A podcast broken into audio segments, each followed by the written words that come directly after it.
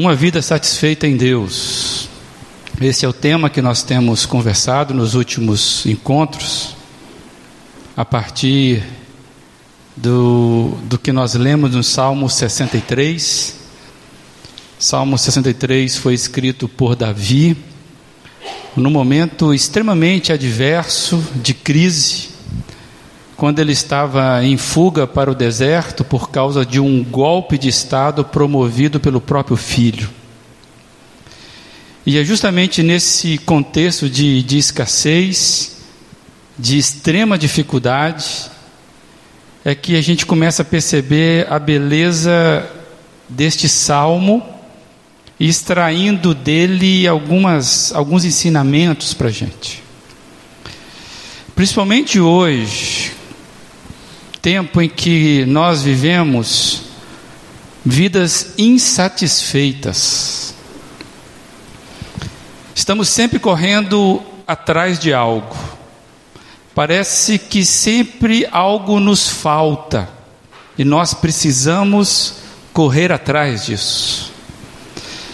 E parece que a gente nunca está satisfeito, a gente nunca está completo, a gente nunca tem dinheiro suficiente, tempo suficiente, atenção suficiente, saúde suficiente, peso mais que suficiente, e às vezes a gente fica insatisfeito por isso. Sempre estamos com déficit, cheio de muita coisa, mas em déficit. O copo parece que está sempre meio vazio. Então, quando a gente olha para esse salmo e vê que alguém escreveu no momento de escassez, a gente tem que tirar muita lição. E por isso que eu convido mais uma vez, eu pretendo hoje encerrar essas reflexões a partir do Salmo 63. Então convido você mais uma vez a abrir esse, esse livro. A gente vai ler os oito primeiros versos, como temos feito aqui. Salmo 63, de 1 a 8. Ó Deus, tu és o meu Deus, eu te busco intensamente. A minha alma tem sede de ti, todo o meu ser anseia por ti, numa terra seca, exausta e sem água. Quero contemplar-te no santuário e avistar o teu poder e a tua glória. O teu amor é melhor do que a vida. Por isso os meus lábios te exaltarão. Enquanto eu viver, te bendirei, e em teu nome levantarei as minhas mãos. A minha alma ficará satisfeita, como quando tem rico banquete. Com lábios jubilosos, a minha boca te louvará. Quando me deito, lembro-me de ti, passo, penso em ti durante as vigílias da noite, porque és a minha ajuda canto de alegria à sombra das tuas asas. A minha alma apegasse a ti e a tua mão direita me sustém. Que Deus seja louvado. Pai, nós estamos diante da tua palavra mais uma vez, maravilhados pelo poder dela. O que, é que nós pedimos hoje, mais uma vez, ó Deus? Que apesar da, da minha limitação aqui, o Senhor se compadeça dos teus filhos, dos teus amados, da minha própria vida, e que o Senhor possa nos alimentar hoje pela tua verdade, a tua palavra que é a verdade. É a nossa oração de entrega em nome de Jesus Cristo. Amém.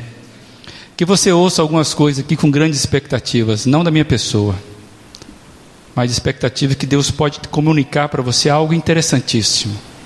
Nós não estamos abrindo aqui uma, uma literatura qualquer. Nós estamos abrindo aqui a palavra de Deus. Você entendeu? Então ouça com expectativa, para que você inclusive possa entender a voz de Deus mais do que a voz do homem. E quem sabe você sai alimentado daqui. Vai ser muito bom para a tua alma. Nós temos dito aqui que os salmos eles revelam a, a alma dos seus autores. E pelos salmos, então, a gente pode conhecer melhor a pessoa que está por trás dele. E nós passamos a conhecer Davi um pouco melhor quando a gente lê esse salmo. Davi, nós temos muito material na Bíblia de Davi. E quando a gente lê esse salmo, a gente começa a perceber que Davi tem uma postura diante da vida interessantíssima. E a gente começa a afirmar, já aplicando para alguns conceitos que nós temos, que Davi aprendeu o caminho da santidade. Santidade, amados, é aquele processo em que nós vamos descobrindo, nos descobrindo em Deus, e não somente conhecendo melhor a respeito de Deus. Não é uma questão somente de conhecimento, mas de relacionamento. E uma vida satisfeita em Deus ela é fruto de um amadurecimento, de uma caminhada com Deus. E eu consigo ver isso aqui na vida de Davi.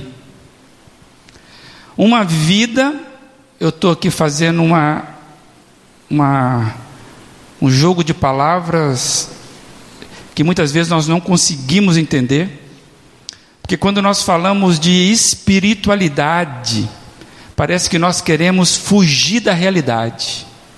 E alguém já disse essa expressão muito legal, e eu quero afirmar aqui: Davi vivia uma espécie de espiritualidade encarnada. Nós somos muito, muito tentados a, a nos retirarmos da vida para alcançar alguma espiritualidade. E Davi está mostrando para a gente que não é isso a verdadeira espiritualidade. E o que nós já vimos então de uma vida satisfeita em Deus? A gente viu que, olhando para Davi, de cara no verso 1, ele mantém um relacionamento pessoal com Deus. Ó oh Deus, tu és o meu Deus. É uma vida que encontra satisfação em Deus e não uma vida que busca satisfazer-se, por exemplo, na religião. Tem muita gente que confunde comportamento religioso com relacionamento com Deus. Não é isso. Davi descobriu isso. Não se baseia num, num cumprimento de normas, de preceitos, mas no encontro pessoal de um relacionamento com Deus. É com você? Você é daqueles que já descobriram o caminho do relacionamento íntimo pessoal com Deus? Ou você ainda espera cumprir normas, seguir preceitos, para achar que você vai encontrar Deus? Além de ter um relacionamento pessoal com Deus, Davi reconhece a sua condição de deserto. Ele olha para o deserto e faz uma leitura de si mesmo, ele sabe da sua realidade de sequidão, exaustão e por isso carente do agir da vida de Deus. Davi tem fome de Deus, tem sede de Deus, porque ele descobriu aquilo que anos mais tarde Jesus Cristo vai falar para os seus discípulos: sem mim nada podeis fazer. Então, Davi se vê na condição de deserto, sabendo que sem Deus a vida dele é exausta, é vazia, é seca. É com você? Você já se encontrou nessa condição de que não tem outro lugar melhor do que se encontrar em Deus para satisfazer a sequidão da vida? Além de manter um relacionamento pessoal com Deus, de reconhecer sua condição de deserto, Davi mantém a sua mente focada nas possibilidades de Deus. Ele mantém vivas as lembranças daquelas experiências que ele viveu lá no tabernáculo, quando ele vai e ele se encontra com o poder, com a glória e do amor de Deus na sua vida. Ele chega a dizer de uma forma muito ampla e aberta: Quero contemplar-te no santuário, avistar o seu poder, a sua glória, o amor de Deus invadindo a minha vida. Essa era a expectativa de Davi, mantendo focado as possibilidades de Deus. Uma vida satisfeita em Deus vive sempre com grandes expectativas do agir de Deus. Mesmo em tempo de inquietude, mesmo em tempo que tudo indica o contrário, golpe de Estado, estou no deserto, não tenho nada, mas eu não perdi a minha mente de estar focada nas grandes possibilidades de Deus. E eu pergunto quais são as nossas expectativas em Deus. E eu fiquei pensando se não são as nossas orações, se não nos abrirmos para as possibilidades de Deus. Como é que está o seu encantamento com Deus? Quais são as lembranças que você diz para a tua mente? Mente, foque em Deus, porque as possibilidades em Deus existem. Então, além de ter um relacionamento pessoal com Deus, além de reconhecer sua condição de deserto, além de manter a sua mente focada nas possibilidades de Deus, eu vejo nesse texto que Davi busca Deus como um faminto e um sedento pois sabe que a verdadeira satisfação da alma vem da presença de Deus. Fazendo um paralelo, é uma pessoa que está se afogando. Uma pessoa que está se afogando, ela sabe o valor da vida e o desespero para que uma mão salvadora venha de fora e tire ela dali. O sedento, o faminto, possivelmente nenhum de nós aqui já passamos fome de fato. Possivelmente nenhum de nós aqui vivemos a sede de fato. Eu já vi isso de perto. Muito triste. Lá no interior do Piauí, passei dez dias lá vendo pessoas carregando água na cabeça, aquela água barrenta, e era o restante da água que estava ali naquele açude ruim, gente.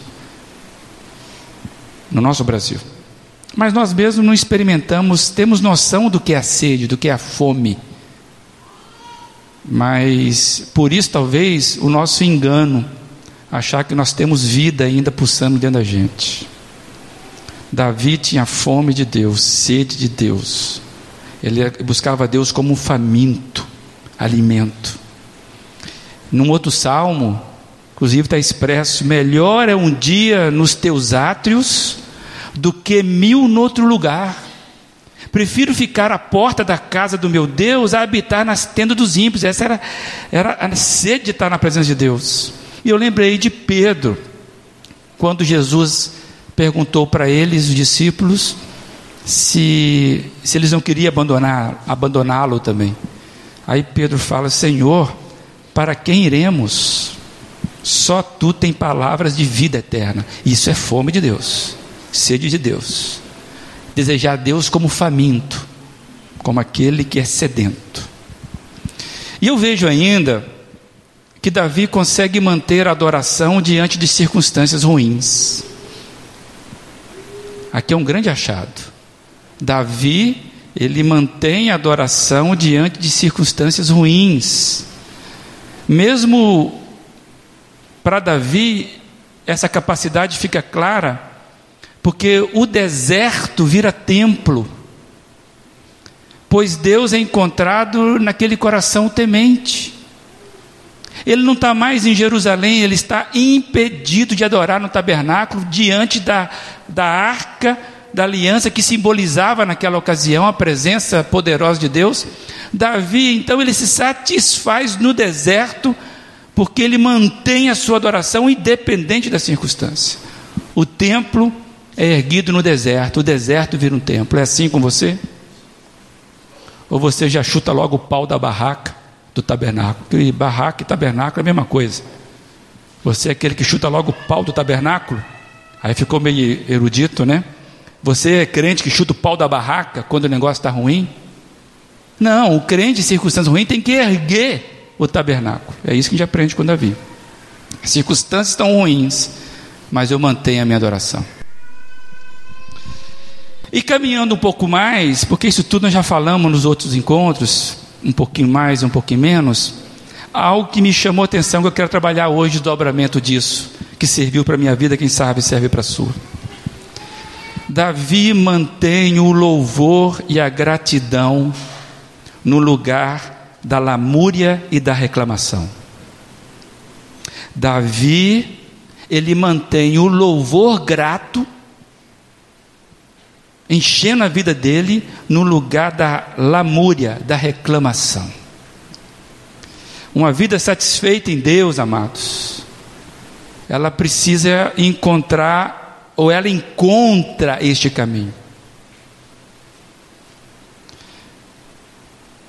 Porque uma vida satisfeita em Deus, ela não lida mais com aquelas questões que talvez pega a mim e a você. Não, não lida mais com a ideia de direitos, de créditos. Talvez aqui seja as nossas dificuldades na nossa geração. Nós somos uma geração movida a direitos adquiridos. Me perdoe os advogados de plantão, de plantão aqui. Não, vocês estão aqui, não estão de plantão, né? Mas a gente traz essa ideia, inclusive que eu, eu sou, tenho direito a ser feliz. E qualquer coisa que contrarie isso é o momento de você saltar e correr atrás. Amados, nós relacionamos com Deus com essa ideia dos direitos adquiridos. Quando nos relacionamos com Deus na base do merecimento, nós não estamos entendendo o que é uma vida satisfeita em Deus, o que é uma espiritualidade que é experimentada no dia a dia. A gente tem muita tendência a achar que Deus vai nos abençoar, ou que Deus vai deixar de nos abençoar por causa daquilo que fazemos ou deixamos de fazer. É assim com você? Você pensa que Deus vai deixar de abençoar você porque você não fez determinadas regrinhas que você cumpriu. E quando você faz aquilo direitinho, então você merece as bênçãos de Deus. Esse pensamento não está na Bíblia. Será que ainda achamos que podemos ser merecedores das dádivas de Deus? Isso não bate, é graça imerecida. Mas nós estamos tão enfronhados de comportamentos religiosos, na base do crédito, do merecimento, que nós achamos que, por estarmos aqui nesta noite, por exemplo, você deve merecer mais a atenção divina, porque você não está ali no bar da esquina. E às vezes nós achamos, quando olhamos para alguém, e julgamos essa pessoa pela aparência dela, pela condição moribunda dela, e achamos que isso tem a ver com o merecimento da graça de Deus. Graça é graça. A única diferença de mim e do mendigo que está bêbado na sarjeta é porque eu fui alcançado pela graça. E talvez ele ainda não, ou talvez ele foi alcançado pela graça de Deus e nós homens não somos instrumentos para abençoá-los. Não sei. Mas uma vida satisfeita em Deus quebra esse negócio de merecimento, isso é religião. Davi tinha entendido isso. Porque no tempo de Davi, ele não poderia cultuar a Deus no deserto, ele precisava cultuar a Deus no local, no local certo. Lembra anos mais tarde, quando a mulher samaritana conversa com Jesus? Senhor Jesus, eu vejo que é profeta, me explica. Eu devo, posso adorar a Deus aqui no Monte Gerizim, ou preciso ir lá em Jerusalém adorar a Deus? Local, religião. Isso tudo quebrou, não tem mais isso. Deus nos abençoa, amados, por Ele mesmo. Deus é livre. Deus, Ele não é um Deus como se fosse uma divindadezinha, ídolo que fique aprisionada as nossas mandingas, as nossas rezas, os nossos rituais. Não, Deus é livre. Se você vem a esse templo adorar a Deus, erguer as mãos, pensando que você, por causa disso, vai chamar a atenção de Deus para você ganhar alguma coisa, você perdeu o seu tempo. Mas nós somos tentados a esse tipo de coisa, amados. Imagina você relacionar com a pessoa e você só relacionar com ela pensando em ganhar alguma coisa dela. Só procura ela quando precisa. Aí vai lá, pule o carro dela, engraxa o sapato dela, traz o pão de queijo que ela gosta, aí logo faz o pedido. Eu vou levar o pão de queijo que se eu pedir ela vai me dar. Nós transferimos esse tipo de relacionamento pobre, medíocre, doentio para Deus. Se Deus nos tratasse pelos comportamentos, nenhum de nós estaríamos aqui vivos para estar aqui reivindicando alguma coisa. E Davi conheceu esse negócio. Ah, Davi, eu já disse na semana passada, eu estou começando a gostar demais desse moço. Aprender com esse moço. Porque no verso 4, Davi fala de uma gratidão direcionada. Olha que interessante. Em teu nome levantarei as minhas mãos. O que, que eu penso aqui? Que isso aqui não é jogo do contente abobalhado. Não tem um desenho animado aí, famoso, do jogo do contente? Aquilo é alegria abobalhada. Não é isso que Davi está dizendo. Não é jogar fora a capacidade de se indignar com a injustiça, por exemplo. Tem nada a ver. Você, quando levanta as suas mãos com a gratidão a Deus, você está dizendo que você tem direção para a sua súplica, para o seu agradecimento. As nossas orações, nossas súplicas, gratidão, elas são sustentadas por alguém. O nome indica que temos a quem socorrer desculpa, a quem recorrer, aquele que nos socorre. O nome indica a quem nós podemos recorrer, a quem nós, inclusive, levantamos a mão e representamos. Eu sirvo a esse Deus aí, ó. eu canto a esse Deus. Em nome de quem somos, em teu nome, erguemos a nossa mão. E eu fiquei pensando na oração do Pai Nosso. Parece que não tem nada a ver. A oração do Pai Nosso, que foi a oração que Jesus não orou, foi a oração que Jesus ensinou. Jesus orou várias orações registradas. Essa ele ensinou. Por isso que chama a oração modelo.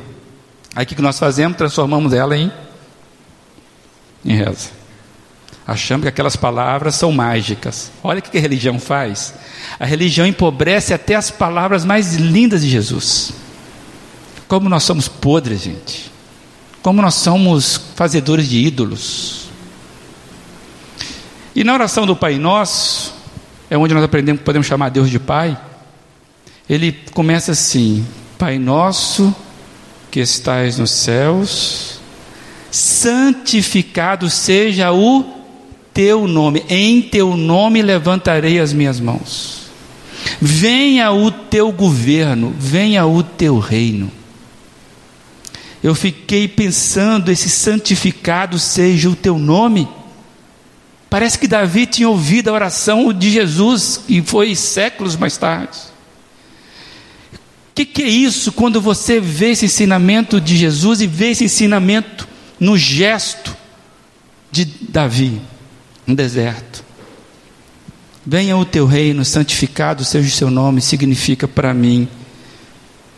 É como se ele estivesse dizendo: santificado seja o teu nome na minha vida. Ordena as coisas dentro de mim. Organiza as minhas emoções. Traga caminhos de vida, tua vida. Santifica o teu nome na minha alma sedenta de ti. É um governo que começa aqui, não é um governo do reino que tem que ir lá derrubar os poderosos. E vamos imaginar, Davi era um rei poderoso que estava destronado pelo filho. Aí ele fala: Venha o teu governo sobre a minha vida, que sirva para mim e para você Senhor, venha o teu nome, santifica o teu nome na minha vida, ordena as coisas dentro da minha vida. Você está precisando de ordem aí das suas emoções, das tuas coisas. É oração, santifica o Senhor o teu nome na minha vida. E eu ainda vejo um negócio extremamente fantástico aqui na experiência de Davi, já caminhando para o final, porque senão a gente não vai dar conta de cumprir a promessa que hoje vai ser a última reflexão nesse salmo. Davi faz duas inversões que eu achei fantásticas nesse salmo. Nesse salmo. Ele usa a figura das necessidades, das necessidades básicas de quem está no deserto. E quais são as necessidades básicas? As necessidades básicas de quem está no deserto: de ingerir água e alimento, e necessidade de segurança e descanso. Porque o deserto não é fonte de água, o deserto não é fonte de alimento. E o deserto também não é lugar de descanso e nem lugar de segurança. E Davi me surpreende de novo. Ele faz duas inversões. Ele diz que o que alimenta é o que sai dos lábios. No verso 5. E no verso 6, o que descansa é o que desperta. Olha se não é isso. Verso 5: A minha alma ficará satisfeita, como quando tem rico banquete, com lábios jubilosos a minha boca te louvará. É o que alimenta, é aquilo que sai dos lábios. O louvor é a saciedade para a alma sedenta. Ele inverte.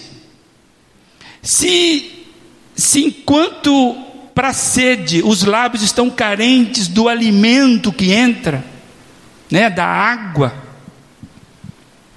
Buscar algo externo para satisfação, para a sede da alma, a saciedade é o louvor grato ao Deus que tudo sustém. É o que sai. Não é legal esse negócio? Eu fiquei pasmo com esse moço e ele chega a comparar um banquete que você vai ficar satisfeitíssimo. Eu vi um pedaço de um filme hoje, o Cabana. Quem já viu vai lembrar disso. Tem um momento que ele encontra com a Trindade, o moço que está precisando de cura. E lá no filme, é uma ficção, né? A, a Trindade então prepara uma refeição para ele. E ele estava sem graça de comer, porque o negócio era meio pequenininho, parecia que não era muito. E ele estava ali meio rancoroso com Deus, até que ele prova ele resolve provar assim, quase que sem querer. Quando ele prova, ele, ele leva um susto, porque o negócio era bom demais. Aí Deus, na modéstia, falou assim: É, fui eu que fiz, né? Ou seja, o que eu faço é perfeito. E no final ali, ele estava muito à vontade com Deus, e ele fala: Foi a melhor comida que eu já comi em toda a minha vida. É isso que Davi está dizendo. A experiência que você tem com Deus, nada, nada, absolutamente nada vai ser maior. E você sabe disso, quando você caiu de joelho uma vez, duas vezes, quinze vezes, não sei, aquele dia, e você sabe, rapaz, é isso aqui. Não tem como explicar. Então Davi, ele inverte esse negócio. O que alimenta a alma é aquele louvor, o que sacia minha alma, a alma sedenta é o louvor, é grato, é a gratidão. E eu até lembrei do Salmo 23: Preparas uma mesa perante mim na presença dos meus inimigos. A, a, a minha relação está em paz. Eu começo a ter paz com a vida. Na adversidade eu encontro satisfação. Deixa eu parar aqui de fazer uma. Talvez hoje você precise tomar a decisão de retomar ou de aprender o caminho do louvor e o agradecimento. Eu queria que você prestasse atenção aqui. Talvez seja hoje, você está ouvindo isso, está impactado com as verdades bíblicas de uma pessoa como Davi. Talvez seja hoje a decisão que você precisa tomar de aprender ou retomar o caminho do louvor e do agradecimento antes de qualquer coisa. Invertermos na nossa vida essas coisas. As coisas começam a mudar, amados, quando mudamos nossas atitudes para com elas substituirmos a crítica, substituirmos a razão, essa mania que nós temos de ter razão, pelo louvor e pela gratidão. Eu queria que você hoje localizasse aquele ponto que você é crítico nas suas relações e você começasse a louvar a Deus, inverter. Você vai ver que o, o grão de mostarda vai produzir você uma pessoa melhor. Não queira mudar o outro que você critica. Não queira querer mudar a, a, a situação pela sua, esse, sabe, a seu falatório, o seu, seu murmúrio. Troca isso por louvor. Entregue isso diante de Deus. Inverta. Quem sabe você. Toma essa decisão hoje, que com certeza você vai localizar isso em algum lugar na sua vida. Mas eu vejo ainda a outra inversão, falei de duas, né? Davi, ele, ele percebe que o que descansa é o que desperta, está no verso 6, quando ele lembra de quem a vida dele está firmada. Ele diz assim no verso 6: Quando me deito, lembro-me de ti, penso em ti durante as vigílias da noite. Amado, isso aqui não é insônia, não. Isso aqui é uma inversão. Ele está tão descansado, Davi está tão descansado em Deus que nem consegue dormir. Tem vezes quando não acontece lá em casa isso. Estou tão descansado que eu não consigo dormir. Um dia eu falei o contrário para a Giana: Giana, estou tão cansado que eu nem quero ir para a cama. Eu estava até para ir para a cama estava difícil. Mas Davi está tão descansado que não consegue dormir. Eu fiquei pensando como aquela criança em noite de Natal. Ela sabe que vem alguma coisa. Criança em véspera de férias que vai visitar a vovó. Eu já tive isso. Não durmo. Né? Eu me lembro que uma vez eu queria dar um nó no Léo, no Léo eu ia fazer uma, uma, uma, uma caminhada subindo lá uma, um morro que tem lá na nossa cidade, lá em Minas, o, o Pico do Ibituruna. E eu não queria levar o Léo porque o Léo era muito criança, eu achei que ia dar problema, né? e não deu nenhum. Inclusive chegou na frente dos marmanjos lá. E eu queria dar um nó no Léo. O Léo não, o Léo foi malandro. Ele botou a cama dele na porta do meu quarto com a mochila dele, ele tinha aqui uns sete anos, não sei, com a mochila dele, e tipo assim, eu tentando dar um nó nele, porque ia com outras pessoas, eu fiquei, fiquei sem graça de levá-lo, ele não dá conta. E aí, quando eu, ela levou a cama, vou levar ele para a cama, deixa ele quieto ali, para tirar ele devagarzinho, botei ele lá. Rapaz, mas estava mais despertado que galo na madrugada. Quando assustei, o cara estava de pé, como é que eu faço? Tem que levar o menino. E foi uma benção, foi divertido para caramba, deu conta do recado. Mas essa ansiedade, eu vou acampar, eu vou ir, férias. Davi estava assim com Deus. Ele nem dormia, ele ficava atento. De tão feliz que ele estava satisfeito em Deus. Se já aconteceu com você assim, você ser despertado à noite para conversar com Deus? Essa é a alegria que invadia esse moço que estava cheio de Deus. Saber do cuidado nas noites sombrias traz a gratidão pela segurança. Nós já falamos aqui sobre a necessidade do descanso, quando tratamos sobre mordomia. Os irmãos vão lembrar. O nosso descanso, amados, ele é real em meio aos tormentos, porque ele é uma pessoa, ele não é uma fórmula. Nosso descanso não se limita a um dia do calendário, a data das férias. Nosso descanso não é o sábado, como alguns querem. Nosso descanso é uma pessoa. E Davi descobriu isso. Uma pessoa que cuida da gente, Gente, uma pessoa que não tira férias, que não pestaneja, nem pisca os olhos, você pode descansar. Precisamos usufruir da presença de Deus. Precisamos usufruir do descanso de Deus, pois Ele cuida de nós. É com você isso ou não? Então, por que você não consegue dormir? Pelos problemas ou pela felicidade da presença de Deus? Conta-se uma história verídica que em 1904, numa manhã de domingo, o pastor Walter Steeman Martin, pregador norte-americano, bastante reconhecido naquela época, na manhã daquele domingo ele levantou-se com um terrível dilema. Ele tinha um compromisso importante que ele assumiu para falar numa igreja do estado de Nova York, também importante. Muitas pessoas estavam esperando a fala desse pastor, que era bem reconhecido. E, e a sua esposa vinha debilitada, e naquela manhã a sua enfermidade agravou muito. E aí, ao ponto de que o estado de saúde dela ficou bem complicado. E ele estava pensando então em cancelar o compromisso que ele tinha com aqueles irmãos na igreja para ficar cuidando da esposa, porque ele imaginou que não seria prudente deixá-la sozinho com o filho pequeno que eles tinham, um único filho. E quando ele já estava a ponto de ligar naqueles telefones antigos ali que pedia linha, né? Nós estamos falando no início do século passado. Ele já estava a ponto assim, porque ele constrangido, porque ele tinha aceito aquele convite, ele sabia que Deus estava naquilo.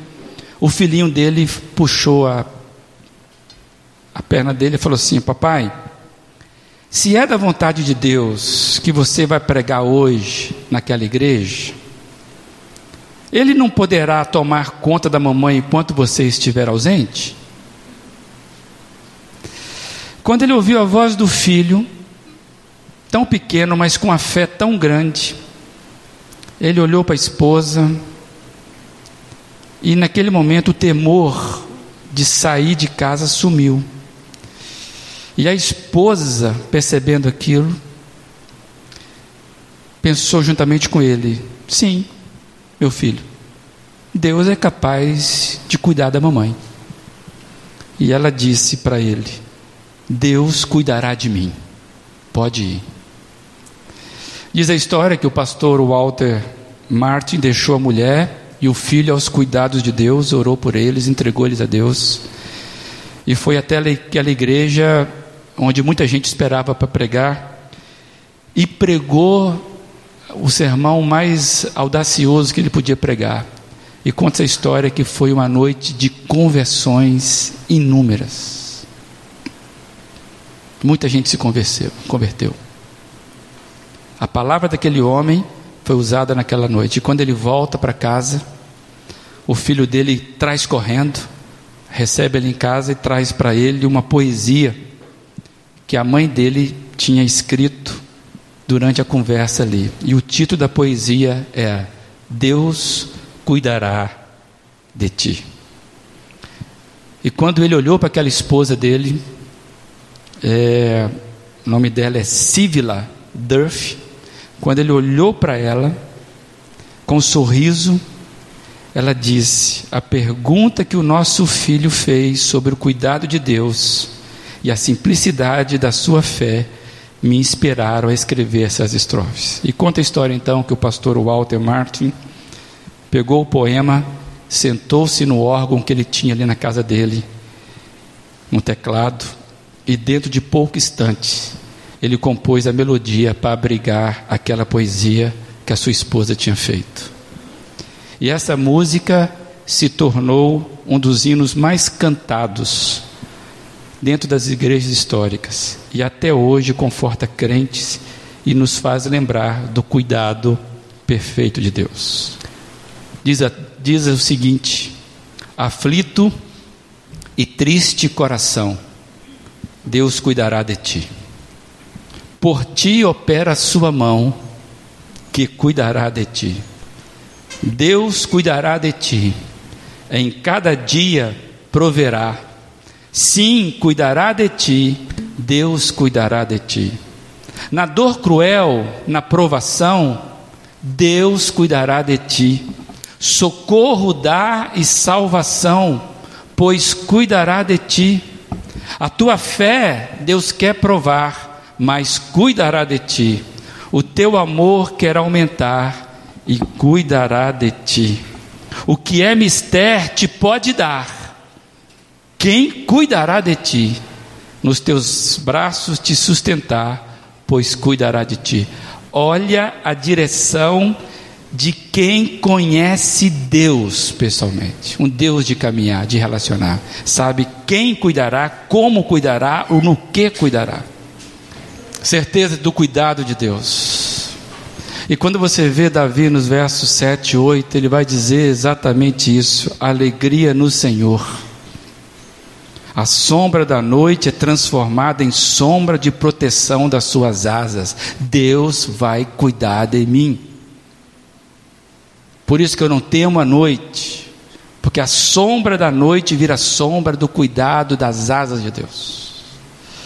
E o verso 8 vai dizer muito claro que nós somos sustentados além das nossas forças, possibilidades de Deus, vai além das nossas possibilidades. Esse é o cuidado forte do Senhor. E eu lembrei de Isaías 59:1 que diz que a mão do Senhor não está encolhida para que não possa salvar, nem surdo o seu ouvido para que não possa ouvir.